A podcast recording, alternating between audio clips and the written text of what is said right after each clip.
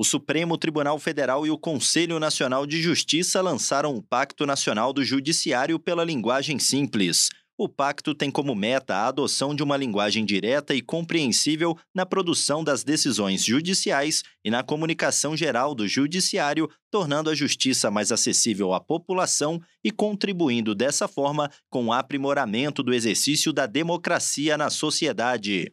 O desafio é aliar a boa técnica jurídica com a adoção de uma linguagem breve na comunicação.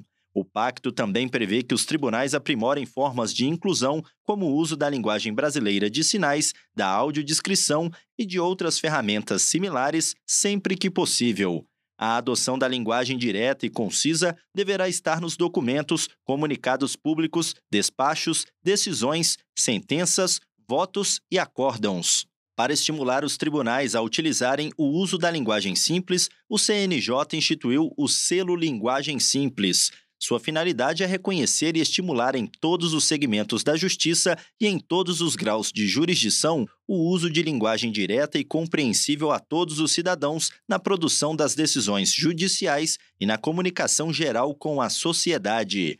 A certificação dos segmentos da Justiça com o selo Linguagem Simples deverá observar, além da adesão ao Pacto do Poder Judiciário pela Linguagem Simples, critérios como simplificação da linguagem nos documentos, sem expressões técnicas desnecessárias, criação de manuais e guias para orientar os cidadãos sobre o significado das expressões técnicas indispensáveis nos textos jurídicos, brevidade nas comunicações, criação de protocolos para eventos que evitem sempre que possível formalidades excessivas.